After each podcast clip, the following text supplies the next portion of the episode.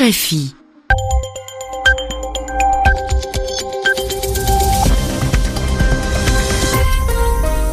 Vous écoutez RFI, il est 21h à Paris, 20h en temps universel. Clément Fraioli.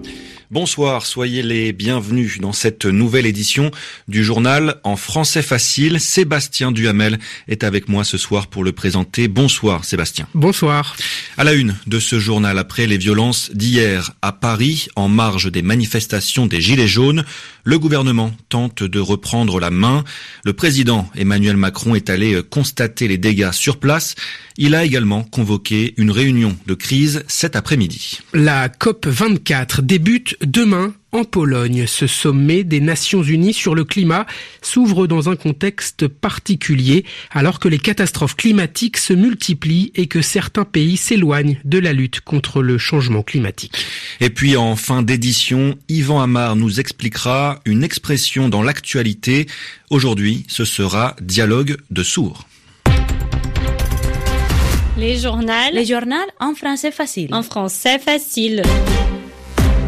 Le gouvernement français cherche comment surmonter la crise provoquée par les émeutes d'hier à Paris lors des manifestations des Gilets jaunes. Des violences à la suite desquelles, je vous le rappelle, 378 personnes ont été placées en garde à vue et 133 ont été blessées. En première ligne aujourd'hui, le président lui-même, à peine rentré du G20 en Argentine, Emmanuel Macron s'est rendu à l'Arc de Triomphe pour constater les dégâts. A ensuite convoqué une réunion de crise à l'Élysée avec une partie de son gouvernement. Jeanne Richard, l'exécutif a indiqué qu'Emmanuel Macron ne s'exprimerait pas aujourd'hui. Toutefois, des décisions ont été prises lors de cette réunion. L'exécutif veut renouer le dialogue et c'est encore une fois le Premier ministre Édouard Philippe qui sera en première ligne pour tenter de résoudre cette crise. Emmanuel Macron lui a en effet demandé de recevoir les chefs des partis politiques représentés au Parlement ainsi que des représentants des Gilets jaunes, ceux en tout cas qui ont exprimé leur volonté de discussion. Édouard Philippe commencera ses consultations dès ce lundi en recevant également la maire de Paris, Anne Hidalgo. Autre point évoqué, le bilan des violences. Le chef de l'État a demandé au ministre de l'Intérieur, Christophe Castaner, de réfléchir à faire évoluer le dispositif de sécurité. Il s'agit d'éviter de nouvelles scènes de guérilla urbaine lors des prochaines manifestations. En revanche, contrairement à ce qu'avait suggéré le porte-parole du gouvernement un peu plus tôt dans la journée, la possibilité d'instaurer l'état d'urgence n'a pas été évoquée, ni d'ailleurs la possibilité de dissoudre l'Assemblée nationale comme le réclame une partie de l'opposition. Emmanuel Macron a par ailleurs insisté sur la nécessité qu'aucun des actes survenus samedi ne reste sans réponse judiciaire. Au total, à Paris, 412 personnes ont été interpellées et 378 placées en garde à vue selon la préfecture de police. Reste à savoir si la nouvelle tentative de dialogue fonctionnera. Avant-hier, un premier essai avait échoué. Seuls deux des Gilets jaunes invités à rencontrer le chef du gouvernement s'étaient présentés à Matignon et l'un d'eux avait rapidement quitté les lieux. Le G20 s'est terminé hier en Argentine avec un accord entre les présidents américains et chinois. Donald Trump et Xi Jinping ont conclu une trêve commerciale. Les deux chefs d'État ont trouvé un accord pour mettre fin à la mise en œuvre de nouveaux droits de douane, a dit le ministre chinois des Affaires étrangères. Le vice-ministre du commerce chinois a précisé que Washington renonçait à augmenter de 10 à 25% les droits de douane sur la moitié des importations chinoises, mais la Maison-Blanche a fait savoir que cette décision n'était que suspendue pour une durée de 90 jours. Au lendemain de sa prise de fonction, le président mexicain frappe un grand coup pour marquer l'opinion.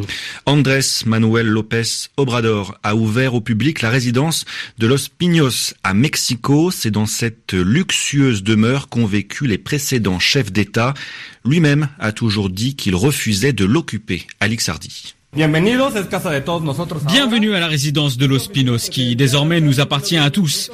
Ce bureau présidentiel était encore occupé il y a moins d'un mois. Des milliers de curieux se pressent ce samedi à l'entrée de Los Pinos. L'élégante résidence, désormais vide, est ouverte au public pour la première fois de son histoire et en musique.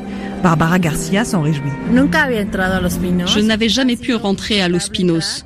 Ça a toujours été un lieu intouchable. C'est un message clair que le nouveau gouvernement sera ouvert à tous et qu'il n'y aura ni népotisme ni classisme. Dans la résidence, on trouve une salle de cinéma, deux dressings, une élégante cuisine en pierre blanche et une salle de Chris Bunker au sous-sol. Rocio Valdés n'en revient pas. Ce n'est pas le fait que la présidence est un espace dédié qui me choque. Ce qui est offensant, ce sont les dimensions de cette demeure et le fait que tout cela soit payé par le peuple. Son amie Patricia Marquez enchaîne. Et surtout, il y a un problème d'équilibre entre l'opulence qu'on voit ici et la pauvreté qui sévit au Mexique. Quelle bonne idée que cette résidence devienne un musée et surtout que nos enfants puissent voir ce qu'il ne faut pas faire pour que plus jamais on ne permette un tel gaspillage. Un coup de maître de la part du nouveau président qui assoit une fois encore sa réputation d'homme proche du peuple. Alex Hardy à Mexico pour RFI. Des dizaines de milliers de Géorgiens ont manifesté aujourd'hui dans les rues de leur capitale. Ils protestent contre le résultat de la dernière élection présidentielle, un scrutin remporté par la candidate du pouvoir et que les manifestants estiment truqué. Ils réclament des élections législatives anticipées cette semaine, l'ex-diplomate française Salomé Zourabichvili a été élue présidente avec plus de 59% des voix au second tour de l'élection, mais l'opposition refuse de reconnaître ces résultats. Ce n'est pas demain, comme je l'annonçais en sommaire, mais c'est bien aujourd'hui que s'est ouverte en Pologne la 24e conférence des Nations Unies pour le climat. La COP 24 réunit plus de 20 000 personnes. Un objectif, faire avancer la lutte contre le changement climatique. Mais le contexte est compliqué alors que les événements climatiques extrêmes s'enchaînent. Le dernier rapport de l'Organisation météo mondiale prévoit une augmentation de la température de 3 degrés d'ici la fin du siècle. Un constat inquiétant, d'autant plus que les dirigeants des États-Unis et du Brésil semblent accorder peu d'importance à la préservation du climat. Alors qu'attendre de cette COP24, Agnès Rougier? Ce sont principalement des points techniques qui vont être discutés à Katowice, des sujets qui s'inscrivent dans la suite de l'accord de Paris visant à limiter le réchauffement en dessous de 2 degrés, voire 1 degré et demi d'ici la fin du siècle. Il y a d'abord la production de documents qui fait l'objet de négociations depuis la COP22 à Marrakech. Ce rulebook, ou livre des règles, va permettre d'encadrer et d'évaluer les actions et contributions des pays pour arriver à zéro émission de gaz à effet de serre en 2050, ainsi que leur contribution à l'effort international. Les points clés qui seront discutés à la COP24 sont donc la définition d'un cadre qui s'applique à tout le monde en tenant compte des capacités de chacun, les engagements financiers et enfin les mécanismes de coopération carbone qui permettent à un pays de compenser ses émissions de CO2 en achetant des crédits à un pays moins émetteur. À Katowice, ce sera également l'aboutissement du dialogue de Talanoa, processus initié par les îles Fidji à la COP23 pour faire avancer la discussion politique, mais qui risque de se terminer à la COP24 sans le soutien de la Pologne, car le pays accueillant cette année la COP milite activement contre le relèvement de l'ambition européenne. Comme tous les dimanches, l'expression de la semaine d'Ivan Amar aujourd'hui, dialogue de sourds. La réunion du G20, c'est-à-dire la réunion des représentants des pays les plus puissants d'un point de vue économique, s'est tenue à Buenos Aires il y a quelques jours. Est-ce qu'elle peut être comparée à un dialogue de sourds? Eh bien, c'est la formule qu'on a entendue sur RFI et ailleurs, et qui montre bien que cette réunion n'a pas été très positive, ça a été un échec. Pourquoi? Parce que personne n'écoutait les autres ou en tout cas, personne n'entendait ce que disaient les autres.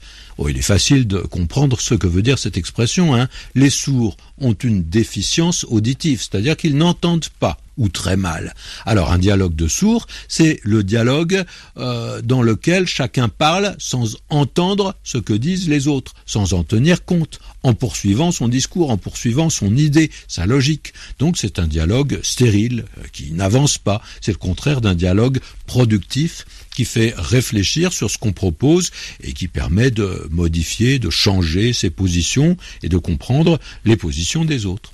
Et les sourds, on va les trouver dans des expressions assez diverses. Hein. Par exemple, frapper comme un sourd. Cela veut dire frapper très fort. Pourquoi? Parce que on n'est pas bridé, on n'est pas retenu par le bruit des coups. On n'entend pas ce bruit-là. Et puis bien sûr, on a l'expression il n'est pire sourd que celui qui ne veut pas entendre. C'est-à-dire, il n'est pire sourd que celui qui ne veut pas comprendre, qui ne comprend pas.